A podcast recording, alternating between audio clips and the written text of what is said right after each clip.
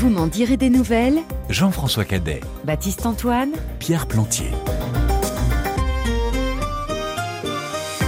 Bonjour, bonsoir. La plus grande pleureuse dans la forêt des génies est la chute d'eau, scandent les pleureuses Pounou lors des rituels d'accompagnement aux morts au Gabon. Au musée du Quai Branly Jacques Chirac, c'est une fille de la culture Pounou, la plasticienne franco-gabonaise Myriam Mindou, qui rend hommage à ses veuves qui accompagnent les âmes à travers une série d'œuvres spécialement créées pour le lieu.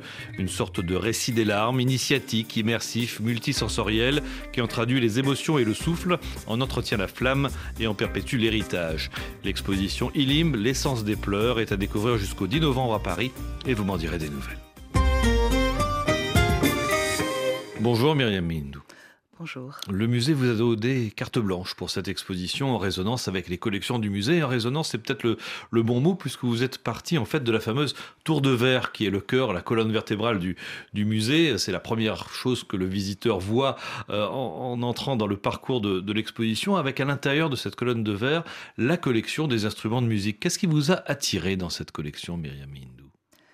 Eh bien, je dirais, euh, lors de mon exposition... Euh, euh, avec euh, Philippe Dagen, qui était la dernière exposition à laquelle j'ai participé euh, au musée du Quai Branly. j'ai eu l'occasion donc de présenter un dispositif, donc de passer un certain temps dans le musée. Mais il est vrai que depuis quelques années, lorsque je visite ce musée, ce qui m'arrête à chaque fois, c'est cette tour des instruments, derrière cette cage de verre, ce silo de verre muette, et comme euh, bah, je suis de, culture euh, franco-gabonaise, mais que j'ai vécu quand même de nombreuses années au Gabon, je sais que l'instrument de musique, c'est une vibration. Et cette vibration, elle est bloquée dans le cœur de ce musée. Et je trouvais euh, assez pertinent d'attaquer peut-être cette partie-là et de l'interroger. Alors comment est-ce que vous avez appréhendé cette réserve des instruments de musique? Eh bien, dans un premier temps, j'ai quand même fait une première visite du musée. Bon, je, m'y promène assez souvent, dans ces musées d'art sacré en général. Et puis, euh, j'ai découvert qu'effectivement, elle prenait les trois étages, ce que j'avais pas remarqué. Et j'ai demandé s'il était possible euh, d'avoir une visite guidée euh, de la conservatrice Madeleine Leclerc, qui a pris en charge cette collection ethnomusicologique pendant près de dix ans. Et j'ai demandé s'il était possible de la rencontrer et, et qu'elle m'explique un petit peu la classification de cette tour de verre. Et donc vous avez remarqué qu'il y avait les harpes sacrées du Gabon au sein de cette, de cette collection. Qu'est-ce que vous avez ressenti en voyant ces instruments? Hum, Comment dire? À chaque fois que je vais dans un musée d'art sacré, de toute façon, j'y vais pour parler aux objets. J'ai besoin de m'entretenir avec ces entités, de leur parler. Donc déjà, j'ai un rapport assez particulier aux objets qui pour moi ne sont pas des objets mais des vecteurs de récits, de sens, de guérison. Et c'est vrai que quand j'ai vu ces harpes-là, euh, ben, dans la mesure où les harpes sont tellement importantes euh, dans la région, euh, enfin, je veux dire, sur le territoire gabonais, puisque les harpes, elles lèvent les amnésies, elles lèvent les mémoires, elles accompagnent les récits, les épopées, elles soignent aussi, parce que ce sont des, des vibrations. Je me suis dit, ces harpes-là, je les connais, je les ai vues jouer, donc je préfère partir de l'expérience euh, du rapport à l'objet plutôt que de choisir éventuellement un objet que je ne connaîtrais pas. Et certaines de ces harpes, vous les avez euh, transposées en, céramique, on peut les voir dans, dans, l'exposition. Comment est-ce que vous avez choisi les, les harpes justement pour, euh, pour votre exposition?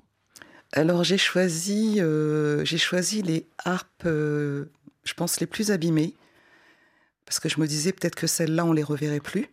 Euh, certaines harpes d'ailleurs ne sont pas visibles forcément dans le silo. Hein. Euh, j'ai dû en sortir quelques-unes, faire sortir quelques-unes. Et puis euh, j'ai aussi fait un choix de harpes avec des têtes, des harpes anthropomorphes, zoomorphes. J'avais besoin d'avoir aussi un ensemble, je dirais, plastique, qui rende compte aussi de, enfin, qui témoigne d'une certaine histoire des harpes, d'une certaine façon. Ce sont des harpes qui datent de différentes périodes.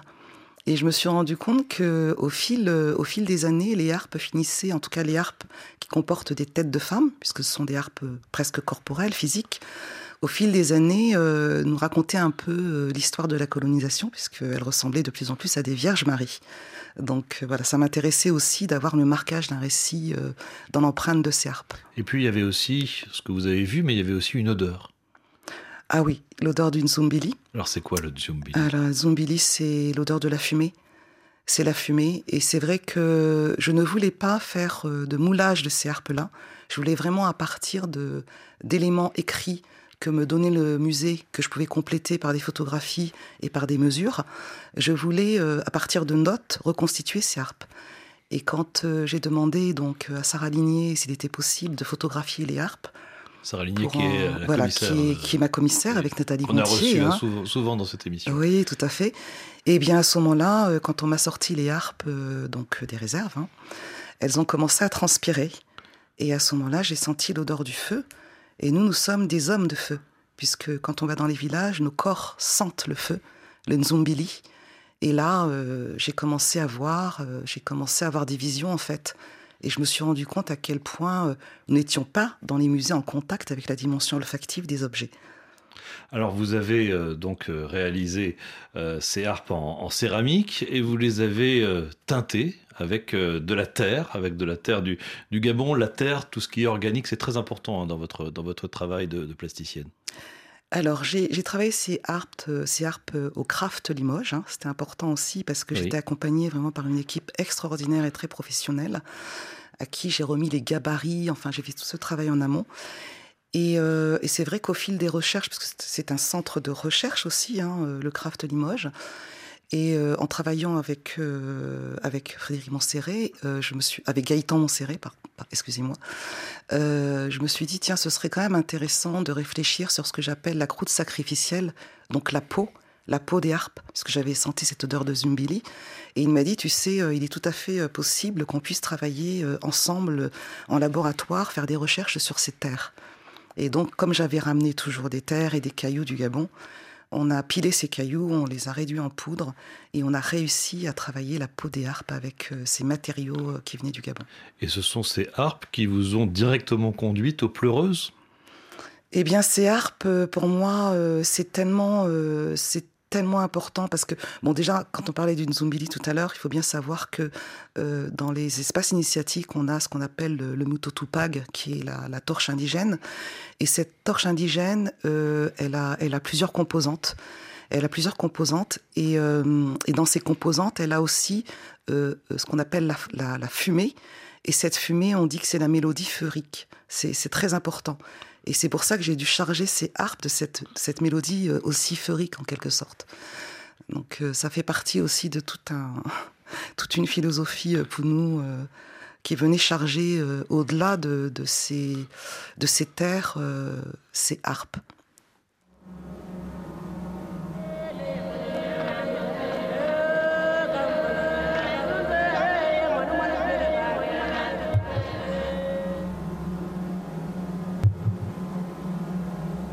VMDN sur RFI avec Myriam Hindou pour son exposition Ilimbe, l'essence des pleurs à découvrir donc au musée du Quai Branly Jacques Chirac à Paris jusqu'au 10 novembre. On est en immersion dans l'exposition avec le son de l'acousticien Didier Blanchard et avec les, les objets. Que désigne justement ce mot Ilimbe Myriam Hindou alors, les limbes, c'est euh, justement pour reparler du Mutotupac, de cette torche indigène, eh bien, elle donne des larmes, en fait, de, de résine, elles, qui sont comme des rejets, et au fil, au fil de la nuit, euh, ces larmes-là, qui sont un petit peu comme... Ce sont, ce sont des larmes brûlantes, mais ces larmes brûlantes, eh bien, elles donnent une sorte de cendre, et cette cendre-là, euh, c'est à la fois la mort et la résurrection, qu'on appelle les limbes. Et donc le titre de l'exposition, Ilimbe, l'essence des pleurs. Alors l'essence, ça s'écrit E2S-E-N-C-E, mais on pourrait presque écrire aussi l'essence, L-E-S, plus loin, S-E-N-S, parce que l'ensemble ah des, des, des, sens sont présents dans cette exposition. Il y a l'odorat avec l'odeur de fumée, donc le zumbili qu'on évoquait tout à l'heure. Il y a l'ouïe qui est convoqué à, à, travers la musique. Bon, il y a la vue, hein, naturellement, avec euh, toutes les œuvres euh, d'un bout à l'autre du parcours. Et puis il y a aussi le toucher.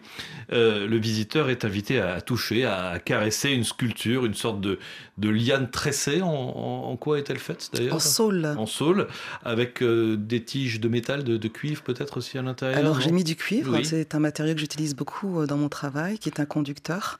Mais il est vrai que, vous savez, dans les musées, quand on, quand on amène des pièces comme ça, euh, qui sont des pièces végétales, pour éviter de contaminer le musée euh, de petites bêtes, oui. on est obligé de les, de les mettre en anoxie pendant, pendant un mois. Alors en anoxie Voilà, l'anoxie, c'est-à-dire qu'on les met dans un, enfin, on, a fermé donc cette pièce dans un sac pendant un mois, privé d'oxygène, ce qui a été très douloureux pour moi.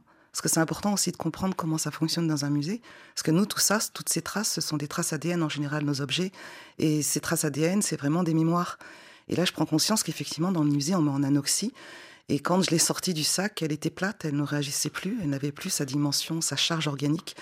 Et donc, je l'ai réveillée, je l'ai réhydratée avec, euh, avec différents matériaux euh, que, que, enfin, voilà, qui font partie de mes matériaux de résurrection. Et puis, euh, je l'ai un peu plus chargée de cuivre.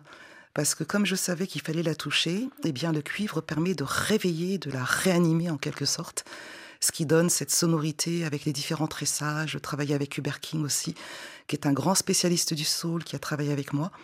Et le saule est une plante médicinale aussi. Et avec Didier Blanchard, qui a, été, euh, qui a fait un travail extraordinaire, puisqu'il a travaillé euh, toute la dimension, euh, je dirais, toute la captation. il, a, il, a, il a été très à l'écoute aussi de mon travail, de mon travail de performeuse, des archives du musée. Et ensemble, avec Didier Blanchard, on a donc composé cette œuvre tactile qu'il faut caresser parce que les gens ont tendance à vouloir frapper. Ah non, surtout pas. Et c'est vraiment la caresse qui est l'initiation à l'écoute, je dirais, du souffle de cette pièce, du Moniou. Que représente la liane? Alors en fait, c'est une matrice. C'est comme une grande matrice. Euh, c'est la matrice MAM, puisqu'on est dans, dans un registre matriarcal. Hein. Donc là, c'est vraiment porté par le registre matriarcal. Et la matrice MAM, c'est la vie en toute vie. C'est vraiment la vie en toute vie. Et pour moi, les gens qui la touchent, ils se régénèrent en même temps qu'ils régénèrent le musée et qu'ils euh, participent à une forme de résurrection comme ça euh, des âmes.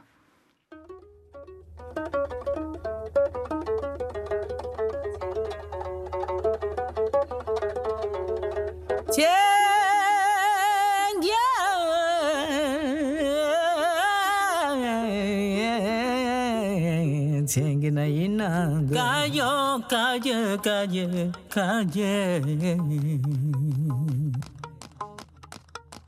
Cayo, yeah, yeah, na Tenganayinanga.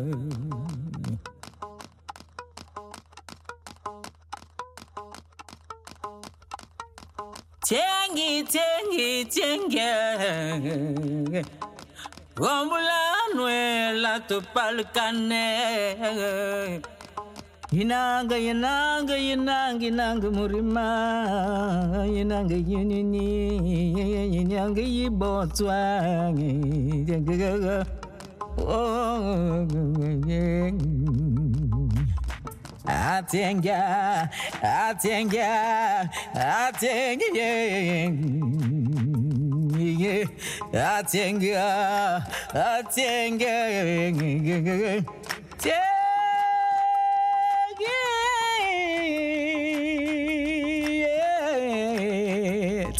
Yin, tingla yin langa, oh. Tingla yin langa, hey.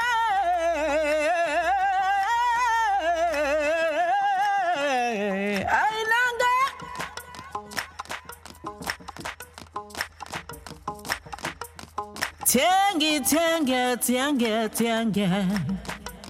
Ikalibu kobwe, eh, kombulano. Ikalibu kogondwe, kombulano. Ikalibu musowe, eh, kombulano. Yakonde,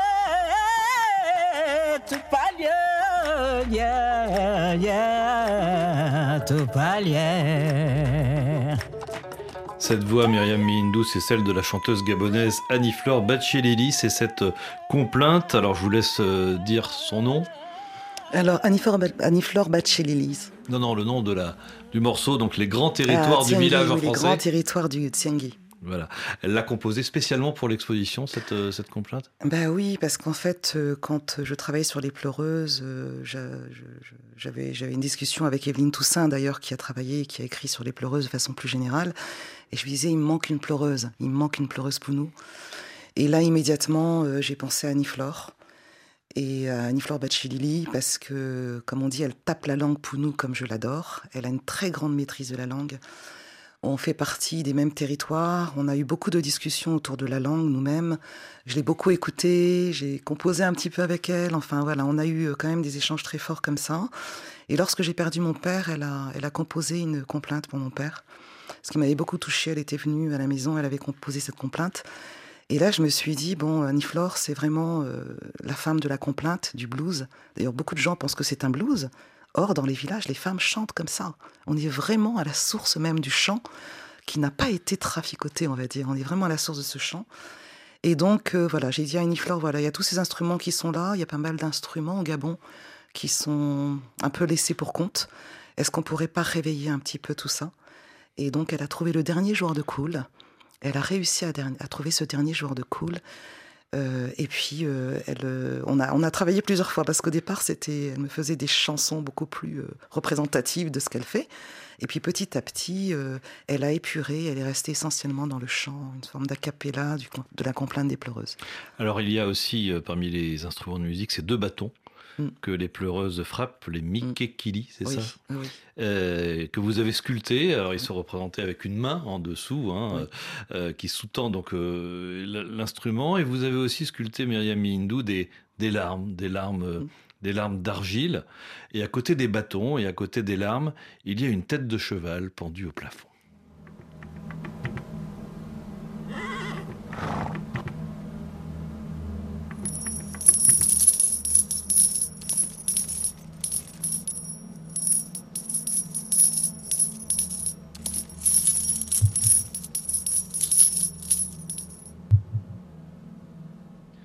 Alors expliquez-nous, Myriam Hindou, que vient faire le cheval dans ce parcours initiatique que vous proposez au musée du Quai Branly Jacques Chirac alors c'est étonnant parce que le, cheval n'existe pas en tant qu'entité euh, particulière au Gabon.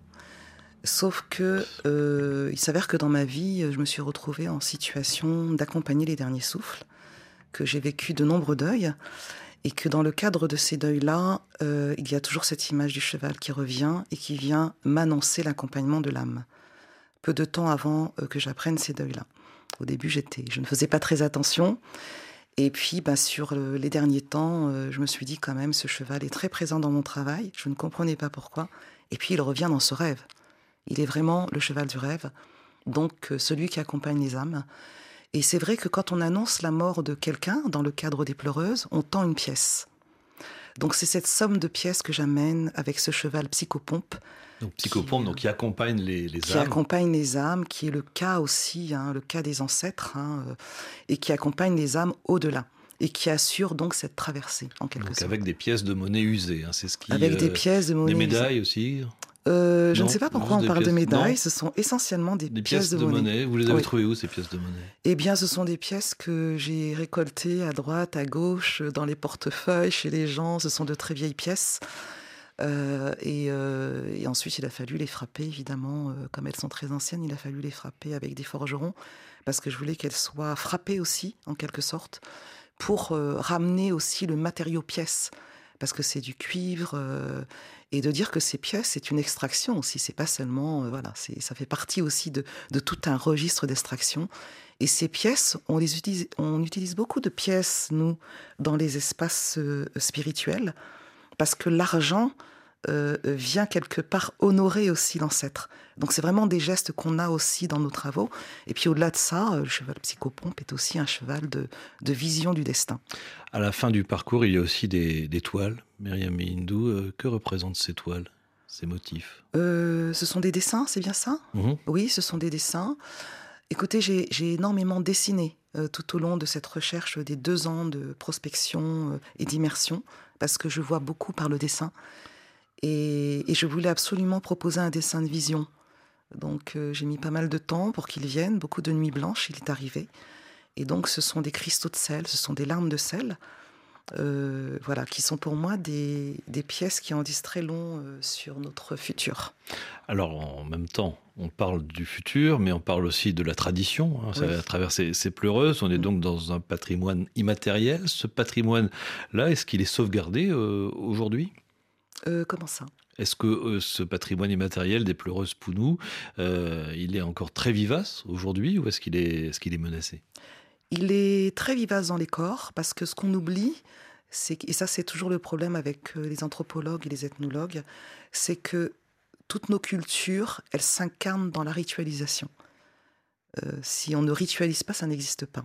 Voilà. Et ça, c'est un aspect qui n'est pas suffisamment étudié, de mon point de vue, puisque pour avoir euh, euh, vécu l'expérience de l'accompagnement des larmes, des pleurs par les pleureuses, euh, je me suis rendu compte à quel point la ritualisation dans, toute la nuit, de pleurer de charrier des cascades de larmes, je ne pensais pas que le corps pouvait charrier autant de larmes, eh bien c'est à la fin de la nuit, dans la désincarnation par la larme, que j'ai été fécondé, que mon esprit a été fécondé par la connaissance, je dirais, de l'accompagnement des âmes. Et c'est pour ça que c'est très très important cette question de l'incarnation qui existe absolument dans les corps, d'où l'intérêt de la tradition orale, qu'elle soit maintenue, qu'elle soit activée tout le temps. Et quelle est pour vous l'importance de partager cette tradition orale avec un public de, de visiteurs parisiens et, et- et internationaux? Eh bien, je la partage en proposant un dispositif qui permet donc aussi à mon public euh, de se saisir, de comprendre, de, par sa mémoire, d'incarner par le toucher aussi. C'est très important, cette dimension sensorielle et cette dimension aussi de faire communauté ensemble. On vient ici toucher nos larmes, on vient aussi, on vient ici travailler nos larmes. Et je pense que ça aussi, c'est très important, cette dimension euh, de, du creuset, creuset de la maison des hommes. Merci, merci beaucoup Myriam Hindou d'être venue nous voir dans VMDN Ilimbe, l'essence des pleurs, à découvrir jusqu'au 10 novembre musée du Quai Branly Jacques Chirac à Paris. Je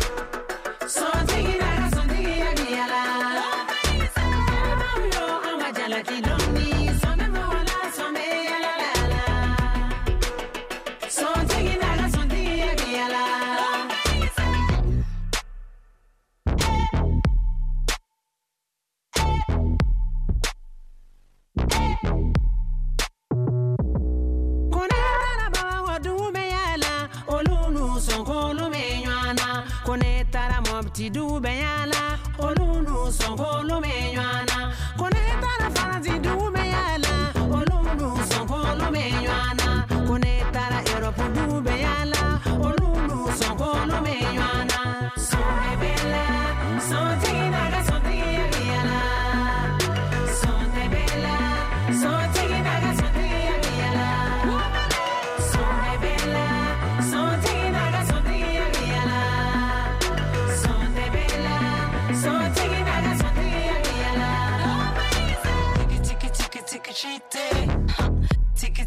a cheat day. Take it, take it, take it, take a cheat day. Take it, take it, take a cheat day. Take it, take it, a a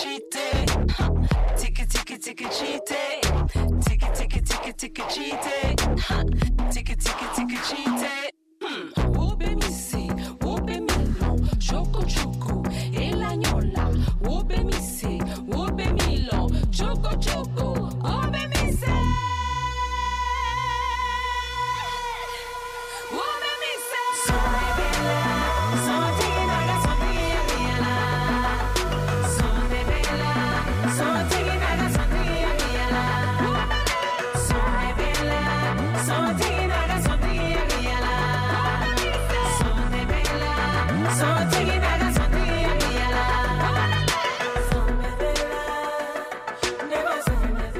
Flows, extrait du nouvel album RFI Talent des Amazones d'Afrique dans VMDN. Un café gourmand, s'il vous plaît.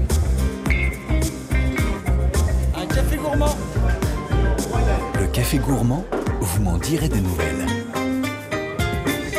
Et cette semaine, autour de la table, Marjorie Bertin, Clara Gabillet et Edmond Sadaka, bonjour à tous. Bonjour à tous les trois.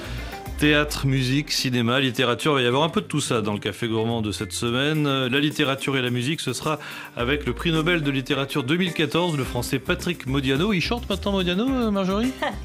Non, mais c'est le nouvel album du chanteur Dominica que vous connaissez tous, qui justement s'est inspiré, interprète des textes puisés dans les livres de Patrick Modiano. C'est une réussite jazz. Edmond, ça devrait beaucoup vous plaire. Le cinéma et le théâtre, ce sera avec vous, Clara, avec le nouveau film d'Olivier Pi. Il a quitté, on le sait, la direction du Festival d'Avignon. Il dirige aujourd'hui le théâtre du Châtelet, au cœur de Paris. Et il est retourné derrière la caméra pour nous raconter son Molière à lui. Oui, il raconte les dernières heures de Molière. C'est une, une mort euh, légendaire, hein, la, la mort du dramaturge dont on sait. Il y a beaucoup de légendes, beaucoup de choses Oui, qui ont on été dit il est dites. mort sur scène, c'est pas- Il serait mort sur scène. scène. Et, et en fait, c'est faux. Vous allez, voilà, vous allez tout comprendre. Il y a tout un très beau film à ce sujet. Mais pour commencer, on part à Paris, dans le 9e arrondissement, au 28 boulevard des Capucines. L'Olympia. Ce soir je chante à l'Olympia. Je sais que le tout Paris est là. J'ai des trémolos dans la voix, comme si c'était la première fois. Salut Bruno, je te revois dans la fumée de ton cigare. Je sais que tu veilles sur moi ce soir, comme le fantôme de l'Olympia. Voilà, vous avez peut-être reconnu le Québécois Robert Charlebois avec une chanson qui date de 1983 et qui rend hommage effectivement à l'Olympia et à son patron emblématique Bruno Cocatrix, disparu en 1979. Alors l'Olympia, c'est la salle de spectacle la plus mythique de France, hein, avec sa fameuse façade aux lettres rouges. Si elle existe depuis un peu plus de, de 130 ans, elle est en fait entrée dans la légende il y a 70 ans tout juste, Edmond. En effet, Jean-François, il y a 70 ans, en février 1954, très exactement, Bruno Cocatrix a pris la direction de cette salle. L'Olympia était euh, alors un cinéma depuis euh, pas mal d'années, depuis 1929 exactement. Alors Cocatrix, producteur, auteur de nombreuses chansons, avait déjà à ce moment-là une idée très précise de ce qu'il voulait faire de l'Olympia. Écoutez ce document d'archives qui date de 1957.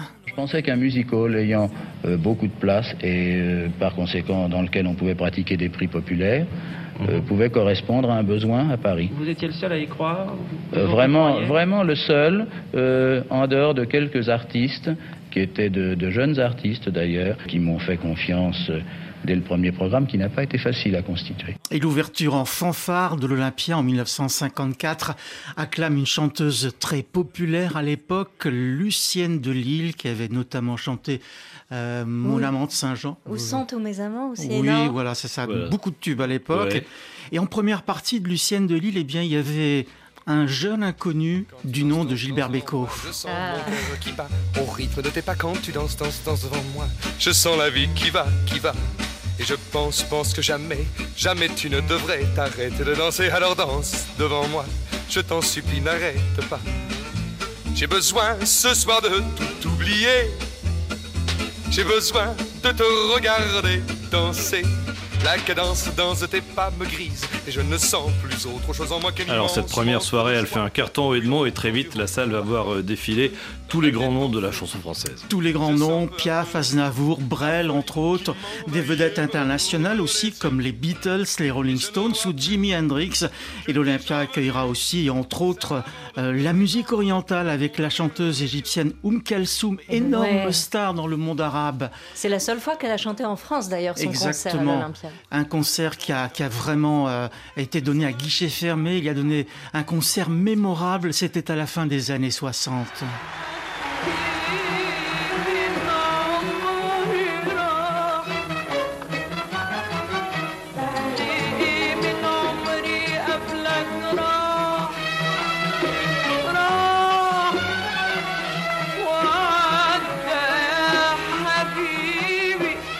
Oum Kalsoum que Marjorie adore, adule, Ah, vénère et Et réserve. Non, mais ce qui Voilà. est incroyable, c'est que j'ai regardé le live d'Oum Kalsoum à l'Olympia pas plus tard qu'avant-hier. Voilà, vous n'étiez pas dans la salle en 1967, hein, vous n'étiez pas libre ce soir-là sans doute. Non, non, et pour la petite histoire, elle Ouais. avait donné une partie des fonds, des recettes, si ce n'est tout, euh, pour soutenir le peuple égyptien. Ouais, il y a même eu un très bel album de BD sur ce concert, on a reçu récemment hein, les, les, auteurs Martine Lagardette et Farid Boudjelal. Vous pouvez réécouter l'émission sur, euh, sur Pure Radio ou sur le site de, de RFI. Bref, Edmond, au fil des ans, l'Olympia va connaître euh, des hauts et quelques bas, mais à la fin des années 80, euh, la menace se fait beaucoup plus précise. Oui, l'Olympia, à ce moment-là, dans les, dans les années 80, a failli disparaître puisque des promoteurs immobiliers voulaient construire à la place un parking. Et c'est pour éviter ce scénario catastrophe Jack Lang, le ministre de la Culture de l'époque, a demandé que le bâtiment soit classé monument historique, Jacques Lang, en 1993. L'Olympia appartient à notre histoire, à notre patrimoine, à notre mémoire. C'est un des hauts lieux de la musique et de la culture française. Et je ne voulais pas que l'Olympia puisse être détruit par une opération immobilière ou une autre. Et donc j'ai pris la décision d'engager une procédure en vue de son classement comme monument historique national. Procédure engagée avec succès, l'un des éléments décisifs pour ce classement au patrimoine de l'Olympia, c'est un trésor bien caché, découvert des années plus tôt par Bruno Cocatrix. Il s'agit d'une salle au superbe décor de céramique, une salle qu'on appelle la salle des billards. Elle avait été découverte après avoir été totalement oubliée et pour cause. Écoutez Laurent de Cerner, il est l'actuel directeur général de l'Olympia. Cette salle s'était transformée en dépôt, entrepôt des différentes activités qu'avait pu vivre l'Olympia, qui a été à la fois une fête foraine, un cinéma, un théâtre. Donc au fur et à mesure des années, euh, la salle a servi d'entrepôt euh, au décor de, toutes ces activités. Et cette salle était donc dotée des mêmes céramiques que celles que l'on peut admirer aujourd'hui, qui avaient été complètement euh, gommées par, par la poussière? Exactement, par la poussière, la saleté. Et en 1954, lorsque Cocatrix rouvre cette salle par hasard, en frottant euh, un des murs, redécouvre euh, ce joyau. Et grâce à cette salle qui a été classée tout comme la façade avec ses fameux néons rouges, euh, l'Olympia a pu renaître encore une fois de ses cendres. Oui, renaître de ses cendres, effectivement, mais il a fallu euh, tout rénover. Et pour la remettre aux normes, il a fallu euh, tout détruire en 1997 et reconstruire le bâtiment à l'identique quelques mètres plus loin. Seule la façade dont parlait Laurent de Cerner, cette façade aux lettres rouges a été préservée. à l'époque, c'était Jean-Michel Boris, le neveu de Bruno Cocatrix, qui était directeur de l'Olympia. Lorsque je l'avais rencontré en 2017, cet homme très apprécié des artistes et qui a disparu il y a un peu un peu plus de trois ans, pardon, ne comprenait pas ceux qui affirmaient à l'époque que l'Olympia version moderne avait perdu son âme. Jean-Michel Boris. Malgré les, gens qui disent oh non, il n'y a pas la poussière, il n'y a pas les odeurs, c'est ridicule, ça veut rien dire. L'Olympia a conservé son âme et je pense que encore les jeunes artistes rêvent de venir à l'Olympia pour faire leur, leur, début, pour se lancer. Qui est l'âme de l'Olympia? Ce sont les vedettes. Ce sont elles qui amènent l'âme, qui amènent le, ce souffle épique, dirais-je. Alors aujourd'hui, l'Olympia est toujours un lieu très prestigieux, hein, mais ce qui a changé depuis pas mal d'années maintenant, c'est que la prise de risque n'a plus grand-chose à voir avec l'époque Cocatrix-Boris. C'est vrai, les deux étaient des artisans qui assumaient tous les, tous les risques de leur programmation. Et Oum Kalsoum, c'était un sacré risque. Exactement, parce que ça pouvait leur faire perdre beaucoup d'argent et depuis des années, eh bien, ce n'est pas du tout le même risque. Ce sont des financiers qui sont à la tête de l'Olympia, comme de, à la tête de beaucoup d'autres salles de spectacle, d'ailleurs, de grandes salles. L'Olympia loue ses locaux aux productions d'artistes. Évidemment, c'est beaucoup plus confortable, moins angoissant. La programmation, en tout cas de l'Olympia, elle est quasi quotidienne. 280 euh, concerts par an, mmh. euh, environ. Enfin, c'est énorme. C'est énorme. Et par exemple, ce soir, vendredi, eh bien, à l'affiche, il y a un rappeur euh, belgo-marocain qui s'appelle Qu'on va écouter d'ailleurs.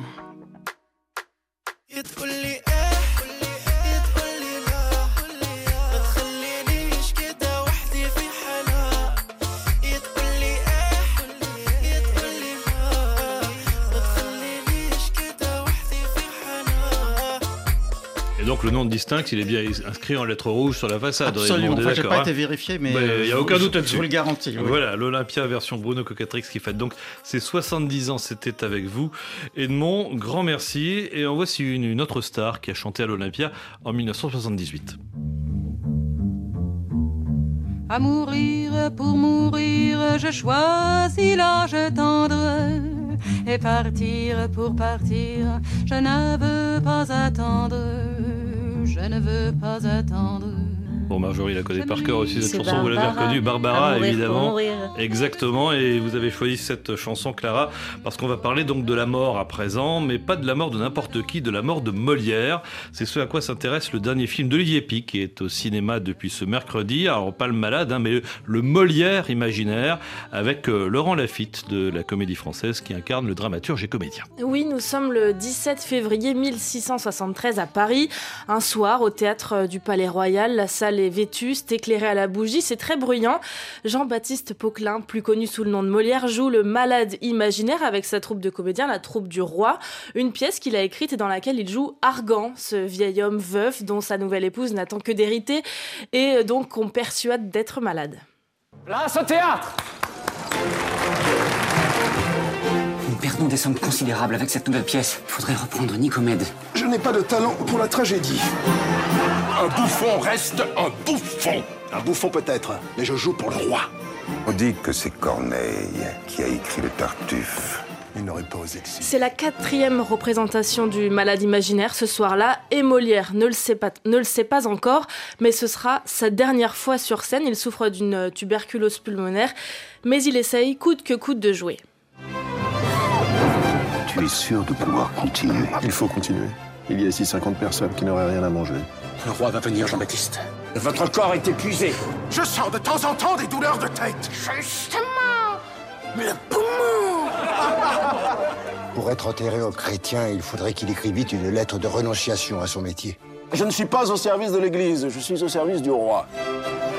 C'est une véritable légende hein, à laquelle s'intéresse le réalisateur Olivier Pion. On le disait tout à l'heure, hein, on entend toutes sortes de choses euh, sur cette mort, mais d'abord une légende.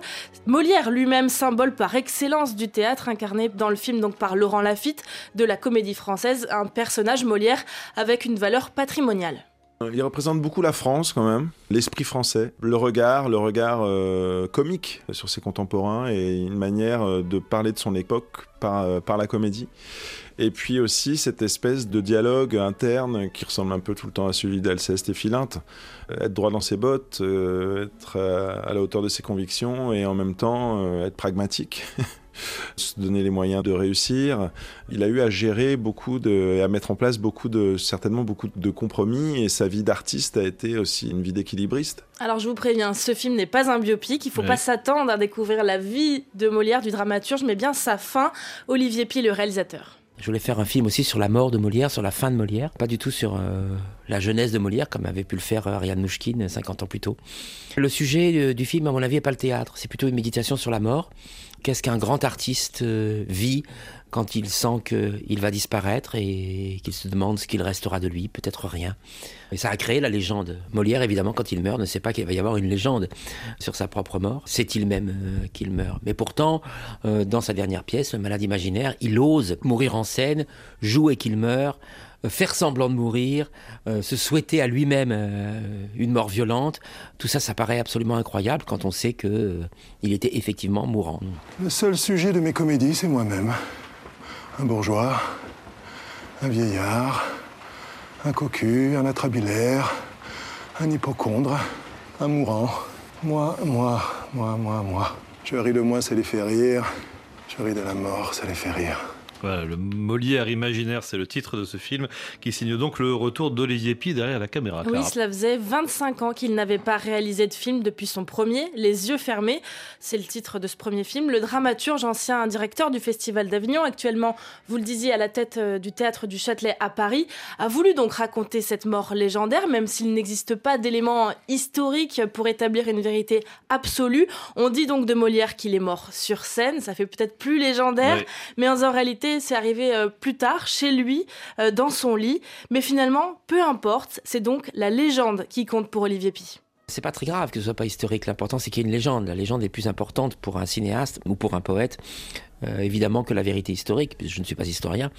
Pour moi, hum, il y avait en tout cas matière à inventer un film à partir des documents. Son histoire d'amour, par exemple, avec Michel Baron, elle est assez bien documentée. On a beaucoup de choses. Euh, évidemment, on n'a pas leur lettre d'amour. Euh, C'est tout à fait dommage, mais ça me permettait de rêver. Oui, c'est vrai que c'est dommage. C'est un projet en tout cas qui a demandé Clara une certaine préparation. Oui, car il fallait aller très vite. Le tournage s'est fait en trois semaines dans un studio à Avignon, dans le sud de la France. Beaucoup de répétitions en amont, car ce n'est pas rien d'endosser le rôle de Molière tout de même. Mais Laurent Lafitte a tenu à l'aborder comme n'importe quel autre personnage. Je l'aborde comme n'importe quel autre personnage en fait. Lui-même ne sait pas qu'il va devenir un mythe. Euh, il doit sûrement aussi même douter de sa postérité en tant qu'auteur. La conscience de la figure et de ce qui est contemporaine de Molière, de ce qu'il est devenu, ne m'aide pas à l'interpréter. Mais il y a eu aussi beaucoup de répétitions car ce film d'une heure trente est un plan séquence. C'est ça qui le rend euh, particulièrement haletant, presque étouffant, mais très beau. Un choix mûrement réfléchi par Olivier Pi.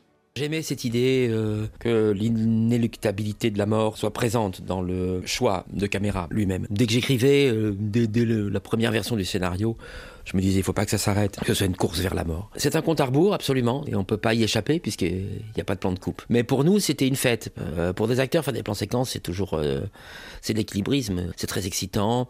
Et puis, ça fédère aussi le groupe. Ça crée une, une tension sur les tournages qui est très belle, qu'on n'aurait pas eu si on avait découpé le film. C'est un film très intéressant aussi parce qu'il raconte une époque, le rapport de Molière au pouvoir, à la religion, lui qui devait renoncer à son statut de comédien pour obtenir une sépulture. Le Molière imaginaire, un film à voir sur les écrans français en ce moment avec donc Laurent Lafitte de la Comédie Française et un film réalisé par Olivier Pi. Une lumière tamisée tombe sur les danseurs du tabarin. Ils valsent sans tourbillonner. Ils sont ivres sans être gais. Ils se frôlent sans se toucher un bal d'ombre au regard gelé. Tabarin, un extrait de Memento, le nouvel album de Dominique A, consacré donc Marjorie à, Patrick Modiano, pour lequel euh, vous nous entraînez dans le monde du jazz. Mais alors c'est un projet atypique, c'est une très belle idée aussi, fusionner l'univers entêtant de cet écrivain français, prix Nobel de littérature. On compare souvent à Proust, d'où ce titre Memento, tant son œuvre est hantée par la mémoire et le temps, avec donc celui du jazz. 18 morceaux, très soutenus par le rythme, comme des croquis pris au vif dans l'univers nostalgique de Patrick Modiano, comme cette prière à un bombardier soul.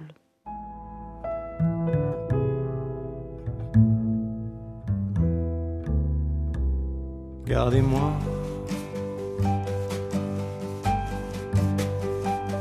une rue de ma qu'un réverbère éclair d'une lumière tremblante. Gardez-moi une maison de ce temps-là. Alors dites-nous Marjorie, qu'est-ce qui réunit Modiano et, Dominique A qui signe d'ailleurs ce disque Dominique Anné, hein, c'est-à-dire son nom complet A-N-E et c'est plutôt qui en fait? C'est un de nos confrères, le journaliste et critique de jazz Jean-François Mondeau, qui a proposé le projet à Dominique A, qui a dit oui et s'est entouré de trois autres musiciens et pas des moindres, Sébastien Boisseau, Stéphane Oliva et Sacha Torop, qui ont signé et jouent la musique de ce disque enregistré en cinq jours à la Buissonne, le studio incontournable du jazz en France. De son côté, Jean-François Mondeau a écrit les chansons à partir des livres de Modiano. L'idée est extra, enfin, c'est la première fois que j'entends parler d'un projet comme ça. Mais bien qu'il il a tout de suite pensé à Dominique A pour ce disque, et eh ben, c'était pas si gagné. Au départ, quand on s'est rencontrés, je lui ai dit non parce que je me rendais compte que c'était une masse de travail assez, puis c'était un investissement. J'aimais ces textes, mais c'était la première fois moi que je. Tu m'as dit peut-être. Peut-être, oui. Peut-être, mais moi je me disais, c'était la première fois que je chantais les, les, textes d'un autre auteur en fait, sur la longueur d'un album. Donc euh, le projet me semblait euh, très chronophage en fait. C'est vraiment en travaillant avec Stéphane, euh, avec avec Sébastien et en imaginant la rencontre qui pourrait se produire aussi avec Sacha, un musicien avec qui j'ai beaucoup travaillé. j'ai imaginé la rencontre des trois et ça, me donnait envie et, je trouvais que les textes de Jean-François vraiment permettaient cette rencontre.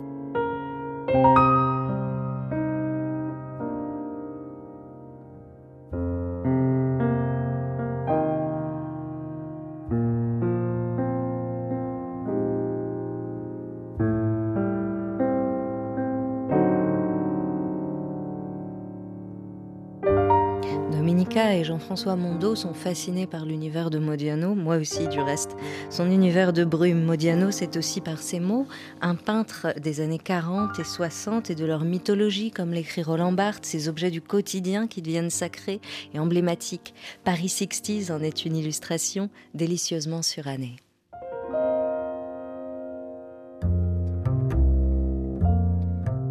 Regarde là, cette Aston Martin Elle fonce, elle frime. Muscle d'acier sous son échine. Rue de Rivoli comme un rapace, elle passe.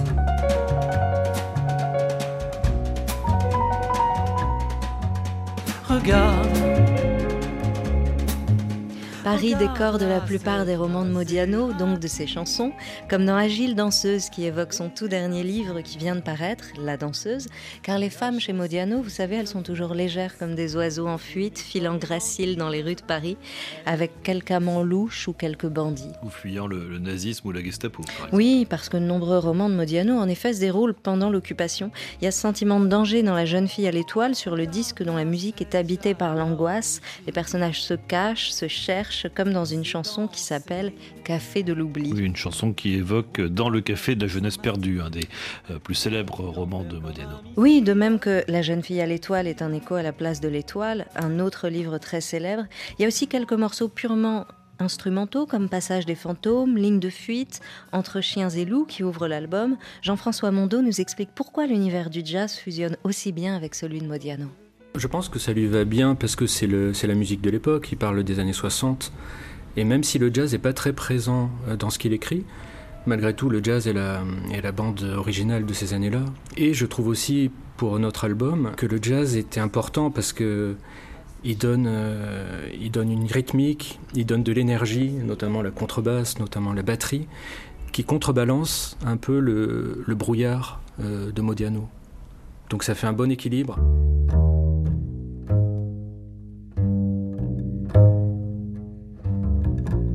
Et le jazz fonctionne aussi très bien avec l'univers interlope des romans de Patrick Modiano, plein de surprises comme l'improvisation. Oui, des personnages louches du Paris de l'occupation, mhm.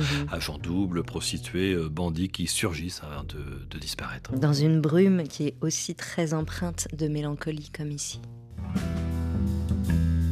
Je marche dans Paris, le long de la Seine, quartier de Bercy. La brume et la nuit monte sur Bercy et en moi aussi.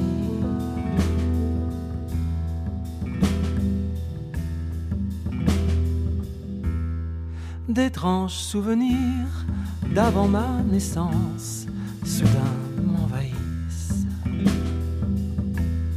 De grands entrepôts ténébreux, hostiles, dans l'ombre la brume et la nuit, le nouveau single de Memento, album qui sort donc aujourd'hui de Dominique Annet, Jean-Baptiste Mondo et les musiciens Sébastien Boisseau, Stéphane Oliva et Sacha Torop. Merci à tous les trois, Marjorie Edmond et Clara. Dans un instant, le journal en français facile sur RFI. Passez euh, toutes et tous un très bon week-end. On se retrouve lundi avec euh, le musicien, rappeur et écrivain Kondo qui publie un long poème en vers libre intitulé Plus haut que la Tour Eiffel. C'est aux éditions Jean-Claude Lattès et vous m'en direz des nouvelles ici retrouver son souffle. Penché sur la scène, comme si l'on pouvait noyer ses pensées. Perdu dans la brume, perdu dans la nuit.